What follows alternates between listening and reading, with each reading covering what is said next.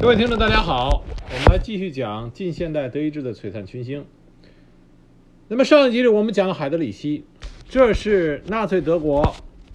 最有工作能力的啊两个人之一。那今天我们就来讲一讲纳粹德国他的政府里面另外一个极具有工作能力的。我认为二战中德纳粹德国能够发挥出色，和这个人有着莫大的关系。啊，这个人的名字叫做施佩尔。那么很多人都不知道施佩尔这个人的名字。实际上，施佩尔在纳粹德国是举足轻重的。他和我们很多所熟知的纳粹德国的一些啊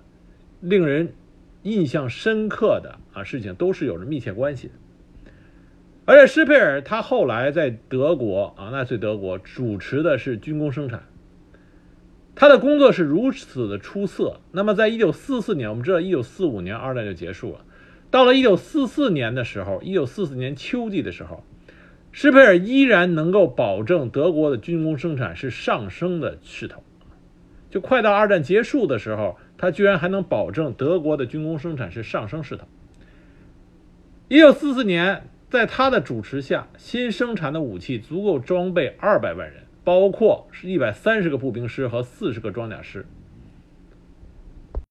在德国历史学家的眼里，从一九四二年施佩尔被希特勒任命为帝国军械部部长这一天开始，德国的战时经济就进入了进入到了施佩尔时代。他开始了德国军工工军火工业的新纪元。所以说，这个施佩尔他的工作能力是非常非常强的啊，就是因为他卓越的工作能力，使得纳粹德国能够源源不断的生产出庞大的啊战时装备，武装他在前线精锐的部队，从而给盟军造成极大的麻烦。而且这个施佩尔很啊很独特，他是纳粹核心高官里唯一一个在纽伦堡审判中。没有被判处绞刑啊，没有被判处死刑的啊，唯一核心官员。他也是在纽伦堡审判中唯一一个不对自己啊的诉讼状提出任何异议的纳粹核心官员。他全部承担了对他进行的控诉，他全部都承担了，没有提出啊反那个反驳。这是他是独独唯一的一个啊纳粹核心成员这么做。那么今天就来讲一讲这个施佩尔到底是一个什么样的人。施佩尔实际上他年龄并不大，他是在一九零五年出生在德国，他的父亲就是当地颇为走红的建筑师。啊，我们这里这里说一下，施佩尔本人就是著名的建筑师，他父亲也是，他儿子是世界著名的建筑师，也是世界著名的建筑师。施佩尔的儿子被邀请到北京，负责给北京重新设计。南北贯通的主轴啊，中轴道，这是后来他儿子现在就在现在的这个改革开放以后发生的事情，所以他们一家子都是建筑名家啊，建筑名家。中学毕业的时候，施佩尔的数学和作文都获得了全年级的最佳成绩，所以他决定学习建筑，他也热爱建筑，他想跟他父亲一样成为一个著名的建筑师。那么如果没有纳粹的崛起，也许施佩尔就会成为德国历史上非常有名的啊建筑建筑家。可是，在一九三一年，施佩尔听了一次希特勒的演说，就这一次演说，让希特勒对他产生了巨大的吸引力。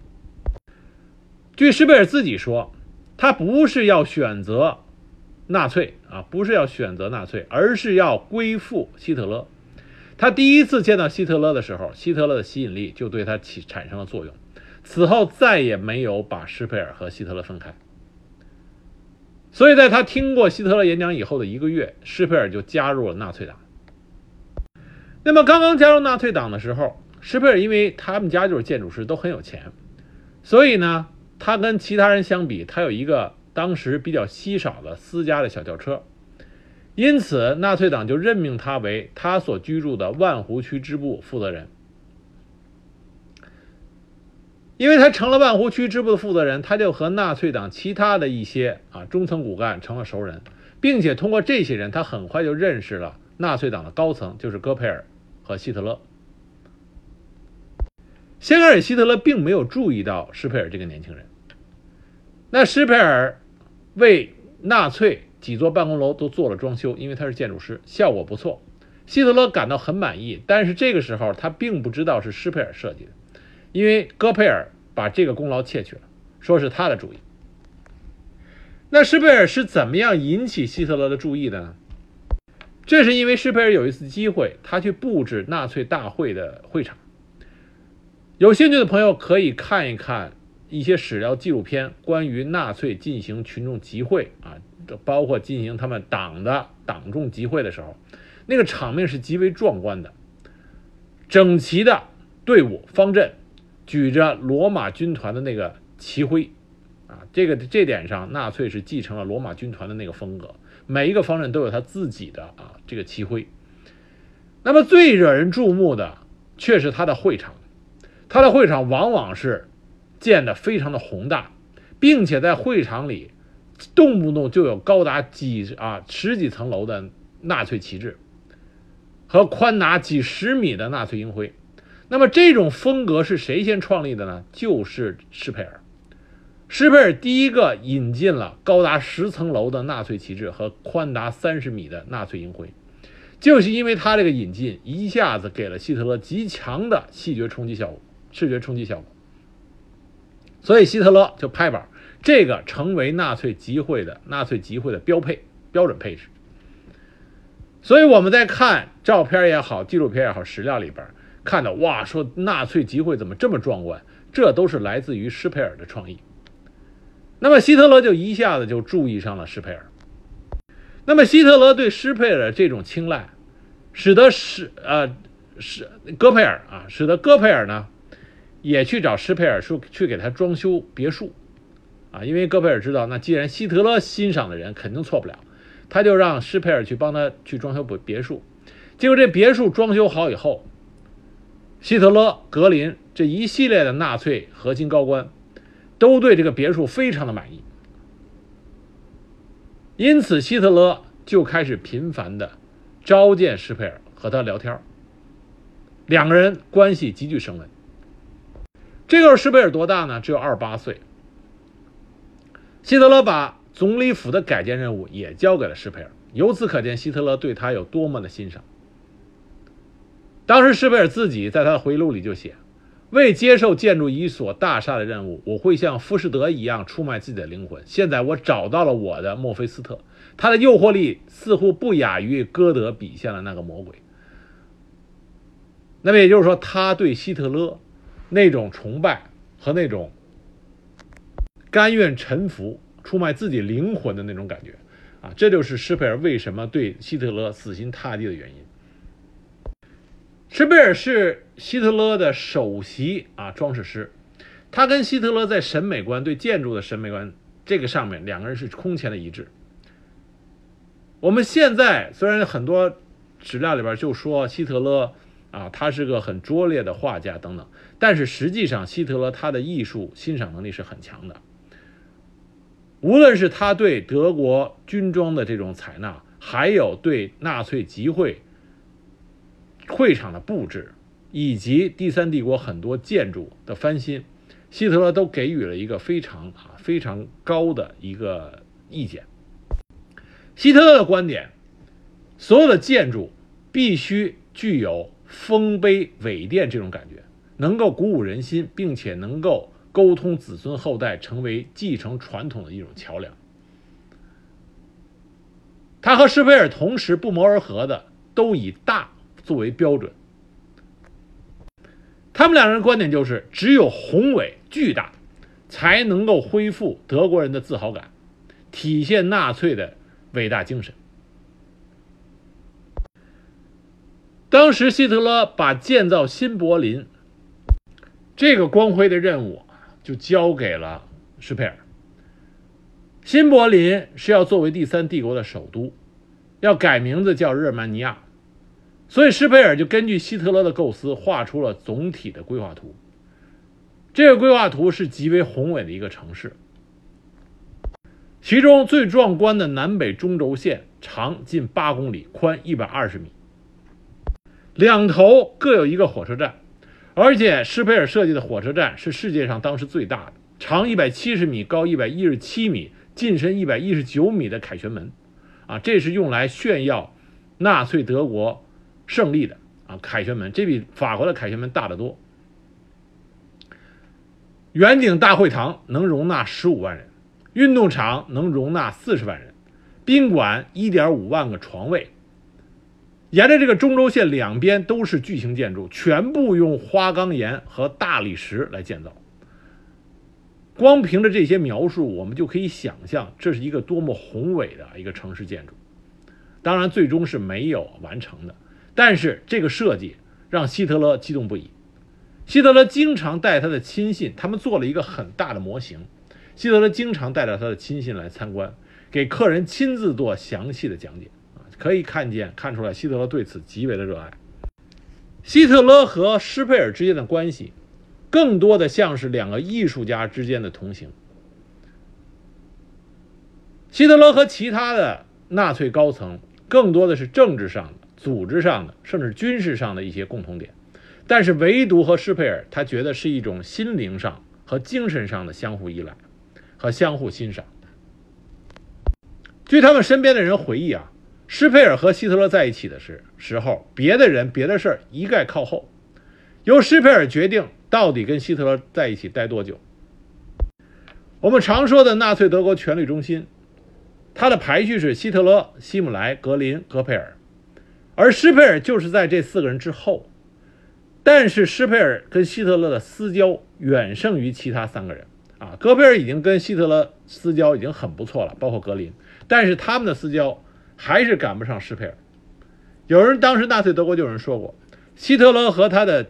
爱人艾娃两个人私下聊天的时候，如果还能融进第三个人，那个人就是施佩尔。施佩尔跟希特勒两个人在一起的时候，一起绘制图纸、制作建筑模型，经常两个人熬夜啊，为了这个共同的爱好，两个人在那窃窃私语。希特勒的手下曾经回忆过，说施佩尔每次到访，希特勒都异常兴奋，就如同与恋人相约一样。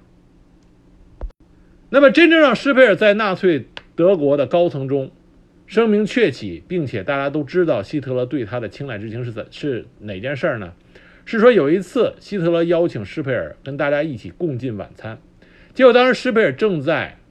负责啊这个希特勒交给的一个建筑工程。在工地上，一桶灰浆掉了下来，洒了施佩尔一身。施佩尔来不及换衣服了，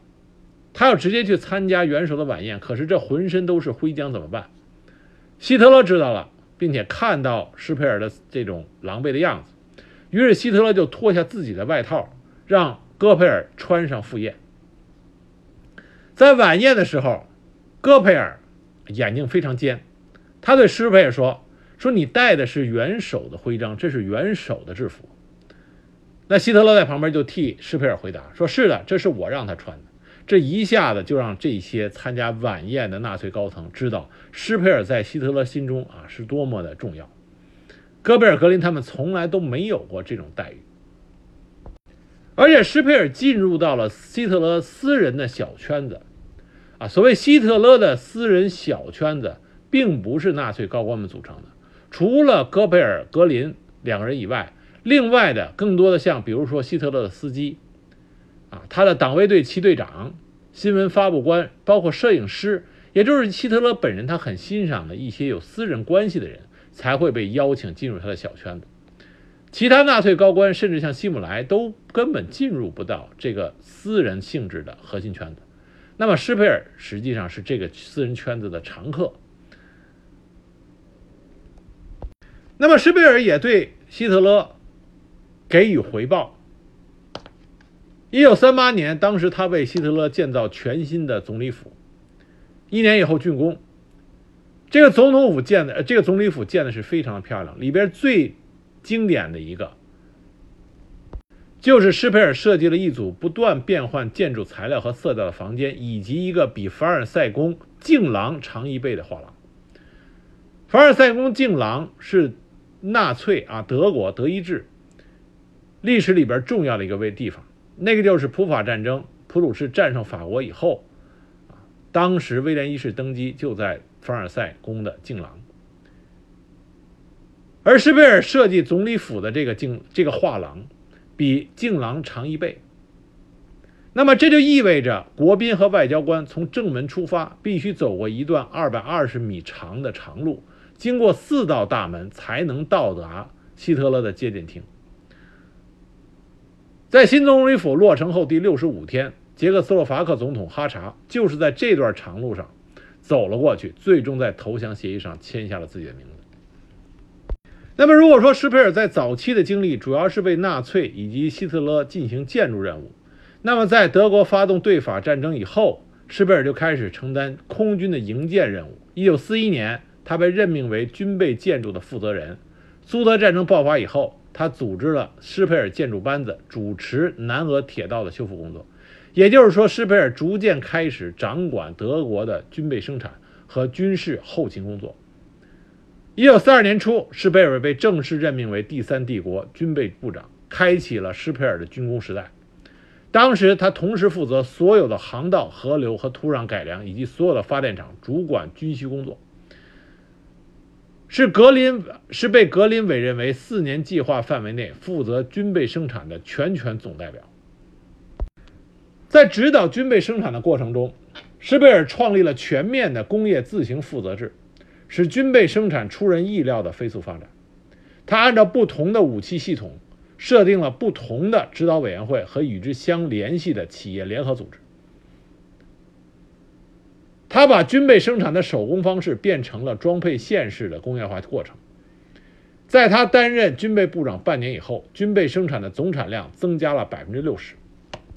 到一九四四年七月，在劳动力只增加百分之三十的条件下，劳动生产率提高了一倍。施佩尔他的领导才能是很很厉害的，在生产领域啊，他是很善于发动手下这些生产者的主观能动性和创造力。他鼓励工业界的负责人积极主动、自觉负责、敢拿主意。越是那种令人不舒服的共事者，他认为是越有才能。他明白，一个具有才能的人往往都有自己的自信和不合群的原因。因为他本身也是一个极强的专业领域的这个天才，因此施佩尔很不喜欢百依百顺的工具。为了满足德国在战争上的军备需要，他使出了浑身解数。他提议建立中央计划局，负责指导武器和物资生产的各种计划和方案。他把消费品的生产缩减了百分之十二。提出了实行总体经济战的打算，希望能够发挥军备生产的最大潜力。但是当时希特勒和其他的纳粹高官为了稳定纳粹的军心，始终没有同意施佩尔提出的缩减消费品生产的这个提案。他们害怕，如果这样做的话，会使得啊民心出现动摇。那么，因为施佩尔的工作极有成效，科佩尔发动宣传上的优势。把施佩尔塑造成了，嗯，这个纳粹德国最知名的啊人才之一。他是帝国的骄傲啊，当然被塑过成塑造成帝国的骄傲。那么到了一九四三年，德国对外战争开始出现颓势，不断受挫，丧失了大批的武器装备。为了弥补损失，施佩尔提议，他努力争取要把德国大型消费生产工厂转变为军备生军备工厂。这样可以为德国的军备生产增加大批的设备、管理人员和五十万工人。希特勒因此任命施佩尔为军备与战时生产部部长。自此，施佩尔开始总揽德国战时经济的大权。那么，我们所熟知的德国的那些新型武器——虎式、豹式坦克、喷气式战斗机、啊 V 二火箭等等新式潜艇，这都是在施佩尔的主持下进行研究、试验和开发的。并且生产配备部队。施佩尔在这个过程中和德军的很多高级将领、海军的邓尼茨、陆军的古德里安、啊费罗姆等人都建立了较深的友谊，得到了他们的信任，在德国的地位一升再升。到了一九四三年九月，希特勒把意大利地区的一切军备和生产问题管理权又交给了施佩尔。在他的组织下，德国的军备生产一直呈上升趋势。虽然这个时候盟军已经开始有了空中优势，进行大规模轰炸，但仍然阻挡不了施佩尔他有力的这种管理和经营的模式。施佩尔提出实施让法国、比利时、荷兰等占领被占领国家大批的生产衣服、鞋、纺织品和农具等民用商品，把德国的同类工厂转为军用，这样进一步压榨德国军备生产的潜力。这是为什么施佩尔能够保持这种生产上升势头，一直到1944年秋啊，都还是上升的势头，这是一个很可怕的成就。但是随着二次大战进入到尾声阶段，施佩尔跟希特勒的很多想法出现了不一致。那这个时候，施佩尔做了一个对在后期对他评论比较有帮助的一个正面的作用，就是什么呢？他设法使希特勒授权让他负责被炸城市未来的建筑计划。那么，利用这个职权，他阻止了当时德国在他领导下的一批啊区长想拆除被炸以后的历代宫殿和教堂的企图。保留了这些文化遗产。有兴趣去柏林的朋友可以看到，柏林那个大教堂被盟军的飞机炸毁了一半。那么就是在施佩尔的主持下，这个教堂啊历史遗迹被保留至今。施佩尔这种杰出的工作能力，以及他在希特勒心中的重要地位，包括他在纳粹德国的重要地位，也引起。其他啊，德国政府中的官员对他的嫉妒和不满。那么，在他和希特勒双方面意见出现分歧的时候，那施佩尔就遭到了攻击，他的地位开始出现滑落。而施佩尔这时候对希特勒的一些做法也是非常的不满。但是，施佩尔的工作能力恰恰是这个时候的德纳粹德国啊最需要。一九四四年中期，美国空军连续轰炸了德国许多的燃料厂和罗马尼亚普罗耶什提油田的主要炼油厂，德国飞机燃料的生产减少了一半。希特勒命令格林将空军军备生产再次移交给施佩尔。到了七月份，百分之九十八的飞机燃料生产都停止了。施佩尔力挽狂澜，他组织了三十万熟练工人进行抢修。到了十一月。日产量就上升到原来产量的百分之二十八，啊，他的这种工作能力再次显示出来了优秀的成绩。那么后来我们知道，发生了暗杀希特勒的事件。那有意思的事情是在这些政变组织者未来政府的名单中，他们根本就没跟施佩尔说，就给他留下了军备部长的位置。也就是说，施佩尔他负责军备生产，他的能力已经得到了所有纳粹德国，无论你是。服从希特勒还是反对希特勒？但是在这些两边的人心中，施佩尔的能力都是得到了高度认可的。那么到一九四五年初的时候，德国国内的工业生产已经基本停顿，这时候第三帝国的灭亡已经是不可扭转的。施佩尔认为局势已经毫无希望了，所以施佩尔是一个非常理性的人，他认为局势已经毫无希望了，应该给德国再留下。啊，留下将来崛起的种子。于是他给希特勒提交了一份备忘录，这是在希特勒掌权十二周年一月三十日，他亲手提交给贝希特勒的。啊，当时也就是施佩尔敢这么做，别人是做不了这件事情。在备忘录里，他宣称重工业和军备方面的战争已经结束，应该把粮食、电力、生活放在优先于坦克、飞机的地位予以考虑。他认为盟国在物质方面的优势已经不能再用德国士兵的勇敢去弥补了。那希特勒当然不可能听从啊施佩尔这个建议。到了二月中旬，希特勒下达焦土命令，施佩尔是极度反对希特勒的焦土命令。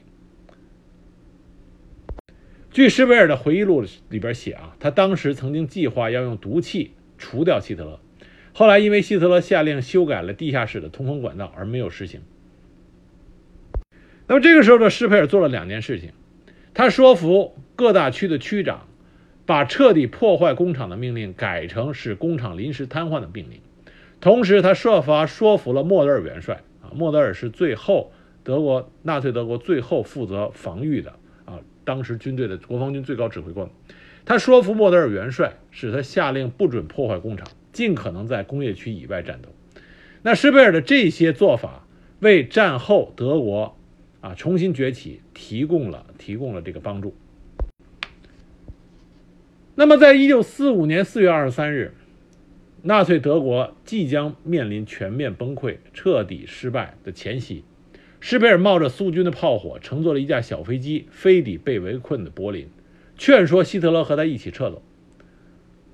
当时他在总理府地下室亲自面见了希特勒，这个跟他啊不仅是在公在私，都是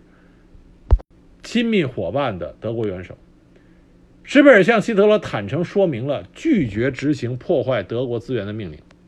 当时希特勒听完以后，对施佩尔既没有愤怒，也没有发脾气，也没有逮捕他，也没有枪毙他，只是说我不愿意和你一起撤离柏林。其实希特勒早就知道施佩尔在干扰和破坏他所提出的焦土政策，希特勒就被施佩尔说说您要他们不执行我的命令，还说战争已经打败了。您知道这样说的后果吗？如果您不曾担任过我的建筑师，我就会采取在此类情况下必定要采取的措施。正是因为希特勒对施佩尔的这种欣赏，这种超过上下级的这种私人友谊。使得希特勒并没有追究施佩尔的责任。那么，在二战结束以后，施佩尔也被被抓获啊，那么送上了纽伦堡纽伦堡国际法庭。当时在法庭上，他说了一番话，他说：“这场战争带来的难以想象的灾难，因此对于德国人民遭受的不幸，我负有毋庸正质疑的部分责任。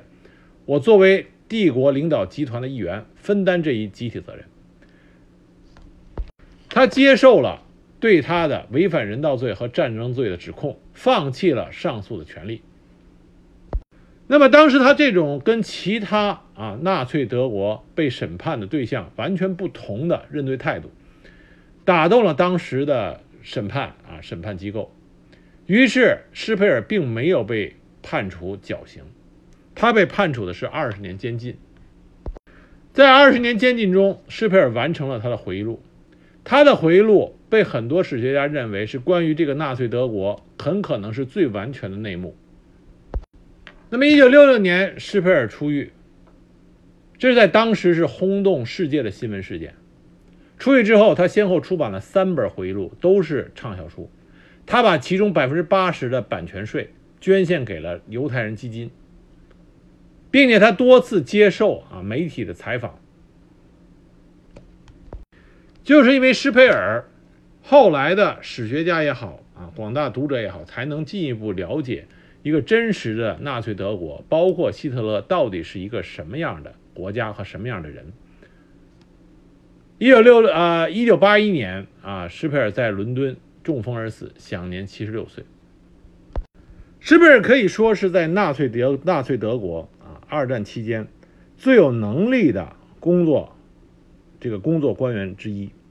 啊，我认为最有能力的两个人，一个是海德里希，一个就是啊施佩尔。我们指的是德国纳粹帝国这个国家机器运转之中啊最有能力的两个人，军队是另外一回事儿。那么施佩尔他最难得的一件事情，就是在纳粹德国已经进入下滑、进入颓势的时候，还能保持住一个强劲的军备生产能力，这个不是一般人可以做到的。尤其是施佩尔，他又是一个建筑学家出身，他并不是一个工业家出身。在这样的恶劣情况下，他能够完成这一个壮举，这在世界历史上都是一个罕见的奇迹。从这点上来说，施佩尔就是应该被人记住的一个啊一个人才。那么，另外，施佩尔和希特勒之间的这种个人情谊，也是其他纳粹高官所不能具有的。这给后来的人提供了一个从另外一个角度了解希特勒这个人的一个渠道，而且施佩尔和希特勒，包括他对纳粹德国的这种效忠，更加基于的是他和这个希特勒的一种私人关系。那么在战争后期，施佩尔所做出的关于抵制焦土政策、保护历史遗迹，这些是对后来德国有着一定进步啊正面影响的一些措施。啊，这是在这方面，施佩尔还是有功劳的。那么，希望经过这一集啊，我的播讲，使大家知道，在二战纳粹德国的时候，有这么一个极有能力的军备部长，啊，他用他自己的努力，帮助德国军备生产，给前线的德军提供了源源不断的啊装备和物资。我们最后用施贝尔领导下的德国军工在一九四四年的数据来作为这一集的结尾。因为这是一个奇迹一般的数字，在一九四四年秋季，德国第三帝国已经面临着全面崩溃的时候，这一年德国的军工生产，它所生产出来的武器足够装备二百万人，包括一百三十个步兵师和四十个装甲师，这就是一个军工生产上的奇迹。而这个创造人，就的他的名字就叫做施佩尔。